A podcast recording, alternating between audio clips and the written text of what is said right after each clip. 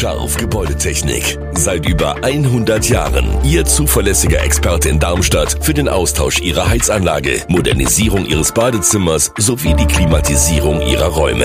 Erwarten Sie mehr von uns, als Sie es gewohnt sind. Scharf Gebäudetechnik.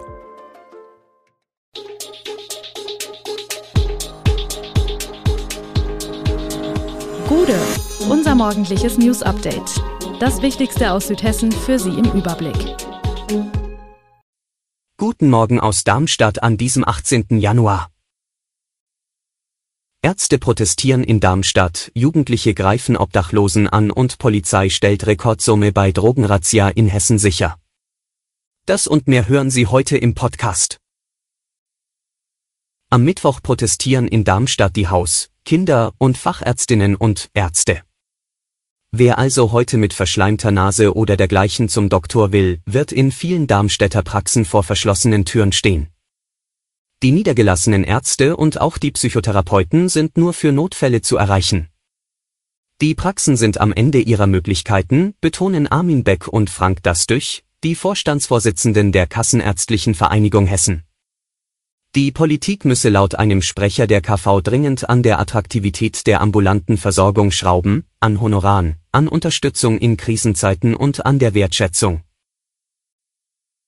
Ein 59 Jahre alter obdachloser Mann ist am Montag in der Aheiger Straße in Darmstadt von mindestens vier Jugendlichen angegriffen worden. Wie Polizeisprecherin Cassie Rosenberger berichtet, erlitt er leichte Verletzungen im Gesicht, die nicht behandelt werden mussten. Die Jugendlichen hatten den Mann gegen 17.45 Uhr unterhalb der Fußgängerbrücke an der Marburger Straße attackiert und mit einem Feuerzeug versucht, seine Habseligkeiten anzuzünden.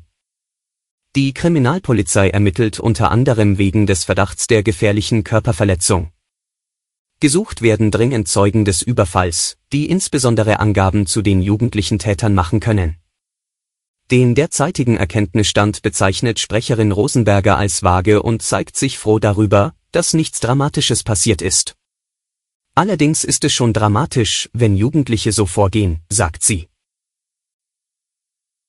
Die Datenplattform der Stadt Darmstadt gibt einen Überblick über Wetterdaten, Luftwerte und Verkehrsaufkommen in Echtzeit. Was die Plattform nicht anzeigt, wie die Parkhäuser ausgelastet sind.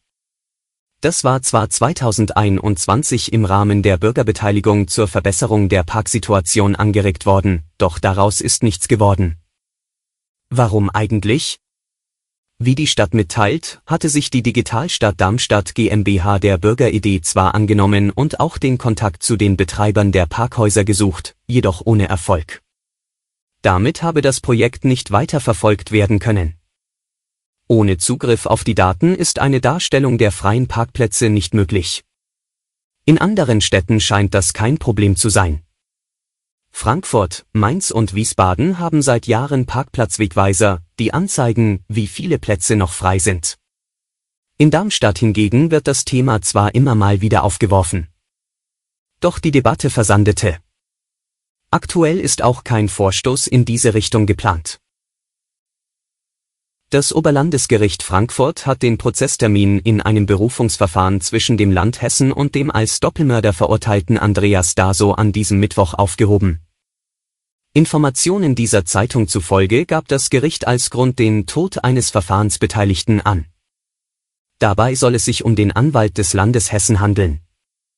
Sollte ein neuer Termin bestimmt werden, werde das Gericht diesen mitteilen. Das Oberlandesgericht ist in dem Zivilstreit, in dem es um Schadensersatz für den Unterhalt für die Tochter von Dasos Opfer geht, die zweite Instanz. In erster Instanz hatte das Landgericht Darmstadt Daso zur Zahlung von 70.000 Euro verurteilt und eine neue Beweiserhebung abgelehnt. Die Verteidigung hofft auf eine neue Beweisaufnahme, um so möglicherweise eine Möglichkeit für ein Wiederaufnahmeverfahren im Strafprozess zu bekommen. Daso beteuert seine Unschuld. Bei Opel in Rüsselsheim ist anscheinend die Zahl der Leiharbeiter deutlich gewachsen. Es habe in der Krise kaum neue Festanstellungen in der Produktion gegeben, heißt es in Firmenkreisen. Folge, einer Mitarbeiterinfo der IG Metall Vertrauensleute bei Opel zufolge seien in der Produktion mittlerweile rund 1000 Leiharbeiter beschäftigt. Tendenz nach Information dieser Zeitung steigend. Das sei klar die Politik des Mutterkonzerns Stellantis, heißt es. Ein Opel-Sprecher erklärte auf Anfrage, dass im Werk am Stammsitz rund 2000 Festangestellte ihrer Arbeit nachgehen. 1000 Leiharbeiter würden so gesehen ein Drittel der rund 3000 Mitarbeiter starken Gesamtbelegschaft im Rüsselsheimer Produktionskomplex ausmachen. Der Opel-Sprecher nannte eine dreistellige Zahl von Stellen, die man im Rüsselsheimer Werk temporär, also mit Leiharbeitern, besetze.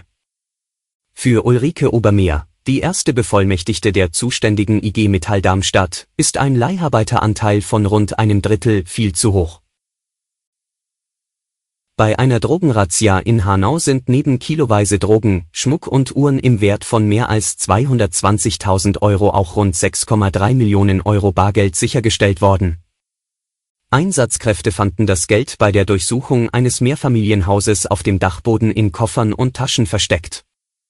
Das teilten die Staatsanwaltschaft Darmstadt, das Zollfahndungsamt Frankfurt und das Hessische Landeskriminalamt in einer gemeinsamen Presseerklärung mit. Laut Mitteilung handelt es sich um die bisher größte Bargeldsicherstellung im Zusammenhang mit Drogenfunden in Hessen. Ein 56-jähriger Tatverdächtiger sei festgenommen worden und befinde sich bereits in Untersuchungshaft. Gegen den 56-Jährigen und andere Beschuldigte wird wegen des Verdachts des unerlaubten bandenmäßigen Anbaus von und des Handeltreibens mit Betäubungsmitteln in nicht geringer Menge ermittelt.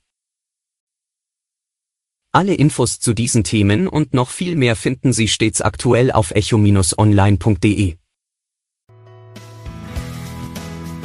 Gute Südhessen ist eine Produktion der VAM von Allgemeiner Zeitung, Wiesbadener Kurier, Echo Online und Mittelhessen.de. Redaktion und Produktion die NewsmanagerInnen der VAM.